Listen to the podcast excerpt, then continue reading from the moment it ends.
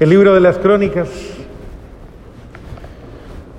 nos relata un acontecimiento que parece que estuviésemos viviéndolo exactamente hoy, tal cual. Porque uno se pregunta qué tipo de personas son las que están representando esta, esta realidad. ¿Quiénes son estos eh, que en un momento determinado perdieron el sentido, perdieron, perdieron, perdieron a Dios, perdieron su, su vida, su vida sobrenatural y se entregaron confusos, absolutamente confusos, perdidos. Se entregaron a sus desórdenes humanos. ¿Quiénes son ellos? Y si uno se pone a observar esta realidad y entra un poquito más a fondo, se da cuenta que es, este tipo de personas no dista de las de hoy día. Es decir, podríamos decir, sin temor a equivocarnos, que de la misma manera hoy se presenta esta realidad de seres humanos que tal vez cegados, llevados mucho por su ego, por su yo, por su afán de suficiencia, porque nos creemos dueños del mundo, dueños de nuestra realidad y muchas veces hasta lo esbozamos de esa manera. Es mi vida y hago con ella lo que quiera y, y la disfruto como quiera y no se metan y yo eh, esta es la realidad. Y respétemelo, ¿no? Porque hoy día es, y ya no solo respétemelo, sino que le pongo la ley por delante para que usted respete mis aberraciones y mis anormalidades y mis confusiones. El ser humano, igualmente de hoy como de esta época, ha perdido la conciencia y ha perdido la conciencia de sí mismo, el respeto, la dignidad, y por eso ha renegado de su, de su Dios. Y se presenta un tipo de ser humano que, primero que todo, eh, podríamos decir, un, uno que es ese que acabo de nombrar, el arrogante, el suficiente, el sobrado, el que hace con su vida lo que quiere. Más aún, se burla, díganme si esto no es el mismo fenómeno de hoy, se burla, dice, mire lo que dice aquí, se burlaron de los mensajeros de Dios, despreciaron sus advertencias y se mofaron de sus profetas hasta que la ira del Señor contra su pueblo llegó a tal grado que ya no hubo remedio. Dígame si hoy no existe una burla, casi podríamos decir, sistemática, que va creciendo cada vez más, en la que la gente se declara supuestamente espiritual, pero no creyente del Dios verdadero. Cada quien tiene su espiritualidad a su gusto, a su manera, a su medida. Ese es un tipo de persona. La otra persona es aquella persona que está metida en esa bruma, está metida como en esa acción satánica en la que reina el mundo, el demonio, la carne, y entonces todos los medios de comunicación y todo lo que hay, todo el montaje cultural falso de un falso ser humano, de una falsa persona, le llevan como a estimularle hacia una vida que no es vida y que aparentemente, que es una fantasía, que es un escape y entonces la gente se autoestimula a través de todas estas cosas, se intoxica y se mete en una fantasía por la cual ya ni siente ni entiende ni nada, ni tiene un referente claro porque está metida en el, como en el, ahí, en la bruma y, va como en la, ¿cómo le podríamos llamar? Va caminando en la, en la, en esa experiencia de rebaño, de borrego, es decir, lo que todo el mundo haga, lo que está bien, esto es lo de ahora, esto es lo de moda, esto es chévere, esto es lo bueno. Ni les duele, ni nada, están narcotizados, absolutamente narcotizados.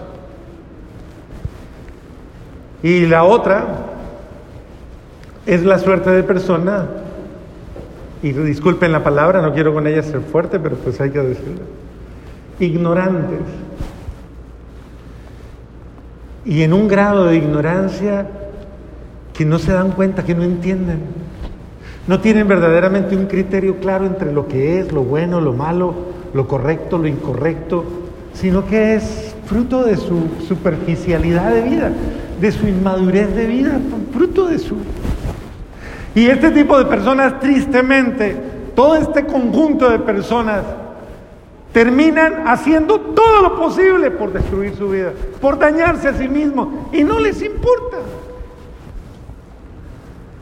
Y puede ser en todos los grados, mire lo que dice aquí. En aquellos días los sumos sacerdotes y el pueblo multiplicaron sus infidelidades, es decir, todo el mundo. Todo el mundo se relajó y todo el mundo entró y nadie, absolutamente nadie tenía cordura, practicando toda clase de abominaciones, de costumbres de los paganos, mancharon la casa del Señor que el Señor les había consagrado. Y, Dios trató de salvarlos, trató de, les envió, les buscó, les trató de hablar, mire usted está haciéndole daño a su vida, mire usted está, mire está, está destruyendo su hogar, mire ese no es el camino correcto, mire se está equivocando, mire por favor reaccione. ¿Cuántas veces en la vida familiar nos tienen que decir de muchas maneras, por favor, ¿cómo se lo digo? ¿De qué manera le hago entender? Por favor, si usted sigue con esa terquedad, o con ese capricho no va a llegar a nada bien. Y uno se aterra de que hay gente que es así y termina destruyendo su hogar, destruyendo su familia, maltratando a sus hijos, desgraciándole la vida a todo el mundo, dando mal testimonio a todo el mundo. Y después preguntan, ¿y por qué tan mal? ¿Por qué está mal todo? ¿Por qué mis hijos están tan tan graves? porque cayeron en la droga? porque se quieren suicidar? porque se quieren matar? ¿Por qué asumieron caminos en contra de su felicidad? Pues bueno, creo que esto nos recuerda que a veces hay personas o hay situaciones en las cuales las personas tienen que tocar fondo, dicen. Tocar fondo es llegar a lo más, a, eso, a experimentar. Y, y en este sentido este pueblo de Israel tocó fondo lo perdió todo, todo. A veces tenemos que perderlo tristemente todo para darnos cuenta de lo que tenemos. Y, y lamentablemente, claro, tiene que llegar un momento en la nostalgia de, ah, mi familia, ah, mi hogar, ah, mi, mi paz. Claro que sí. Pero después de haberlo perdido todo, tristemente, eh, se pierde hasta la esperanza se pierde la ilusión. Yo he visto demasiada gente destruida, víctima de su propio invento. Usted, ¿cómo es que le dicen a uno? Se le dijo, ¿qué más? Se le advirtió, ¿qué más? Eso, y no hizo caso. Entonces, asúmalo. Y sin embargo Dios, a pesar de tanta terquedad y de tanto Dios sigue amando, Dios sigue dando, sigue, sigue mostrando. Y mire, cuando nadie le fue fiel, tanto amó Dios su pacto, su alianza con su pueblo, que Él dice, pues me invento una manera. Y llamó a un no fiel, a un no judío, a un no, a un pagano. Le tocó el corazón a un sirio, a Ciro. Le tocó el corazón para que él reconstruyera su templo que había sido devastado por los caldeos. Y es decir, cómo Dios a los que a, su alianza le da esperanza. De la misma manera a todos nosotros, Dios nos da esperanza a través de su amor, que el apóstol Pablo nos dice, nos lo recuerda de una manera tan bonita como dicen sus palabras.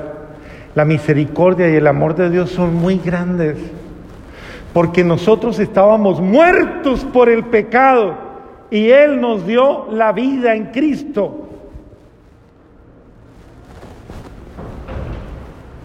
¿Cuántas veces hemos llegado al punto extremo, al punto máximo, al punto ya, ya inconcebible y, nos hemos hecho tanto daño que, que no, no podemos salvarlo? Pero Dios en su infinito amor Provee medios para salvarme de mí mismo, de mi propio capricho, de mi propia terquedad, de mi propia, tal vez, obstinación. Y Él provee algo, y en este caso, ¿quién? A nuestro Señor Jesucristo, que dice, por pura generosidad suya hemos sido salvados en el cielo, en Cristo que ha resucitado.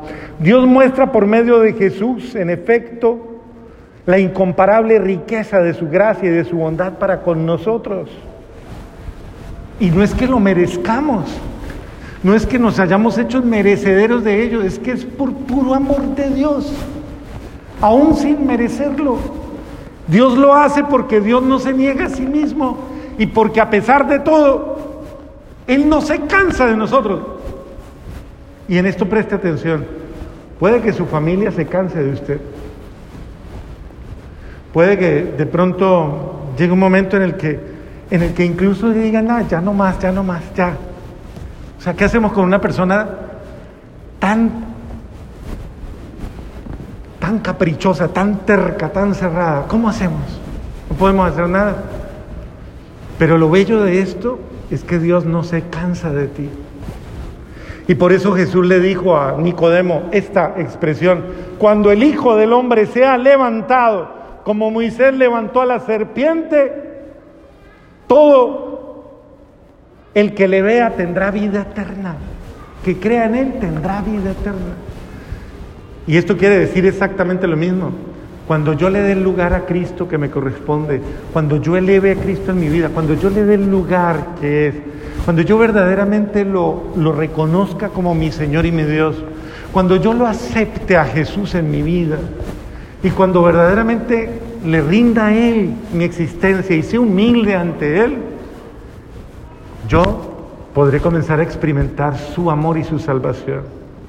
Y miren qué bello este, este texto, que este texto es hermoso. Se los he dicho en todas las misas porque me impacta verlo. Este texto, mucha gente en este país lo exalta de una manera eh, literal, verbal, o sea, como quien dice, les gusta, les impacta. Yo se lo he visto en, en las chamarras o en las chaquetas, se lo he visto a los, a los arlistas y a mucha gente tatuado aquí en, en los brazos, en el pecho, en todo lado.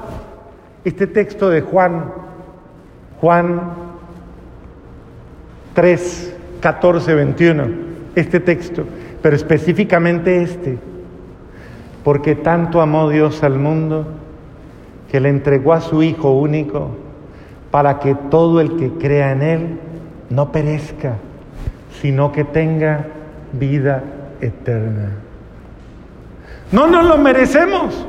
Tenemos todas las razones para que Dios permitiera que nuestra vida colapsara sin alternativa. Pero Dios en su infinito amor dice, no, tanto amo yo a los seres humanos, tanto les amo a ustedes, que yo les doy a mi hijo para que ustedes tengan esperanza, para que tengan otra oportunidad. Les envío a mi hijo, tanto amó Dios al mundo, que nos ha dado su hijo amado, para que todo el que crea en él tenga vida eterna. Porque Dios no ha enviado al mundo a su hijo a condenar al mundo, sino a salvarlo. Entonces, escúchalo, Dios no te quiere condenar. Dios no, ¿Qué es la condenación? Una infelicidad irremediable. O sea, una desgracia irremediable. Esa es la condenación. Imposible que alguien quiera llevar su vida a tal exceso que quiera lo irremediable, condenarse. Dios no quiere eso de ti. Dios te ama tanto que dice, por amor a mi hijo, por amor a ustedes, los amo en mi hijo y lo entrego para que mi Hijo lo salve. Y todo el que cree en el Hijo de Dios se salvará. Todo el que le cree a Jesús se va a salvar. Pero el que no cree ya está condenado. En esto está, en esto consiste la causa de la condenación, que habiendo venido la luz al mundo, los hombres prefirieron las tinieblas, porque sus obras eran malas. Todo el que hace el mal aborrece la luz y se esconde de ella porque no quiere que se vean sus obras. Dios quiere que nosotros, nuestras acciones, todo lo que nosotros estamos haciendo, todo lo que es nuestro ser, oiga, no, no lo oculte, al contrario, sean obras, obras que se noten. Y no tengo nada que ocultar, pregúntale al lado, ¿usted tiene algo que ocultar? Pregúntale, verá. ¿Tiene algo que tapar? ¿Permitiría que le esculquemos su vida toda, toda, toda? ¿No tiene ningún tapadito por ahí? Pues hombre, el que no tiene, ¿cómo es que dice el dicho? El que nada, nada, teme. Entonces tranquilo, si su vida es transparente, mi vida, mis obras, lo que hago, todo lo que hago, lo hago transparentemente porque no quiero vivir en la mentira, no quiero vivir engañado, no quiero vivir engañando a nadie, sino que yo quiero con mis acciones verdaderamente darle paz a todos y con mis acciones eh, honrar a mi Señor, a quien respeto por el infinito amor que me ha tenido. Amén.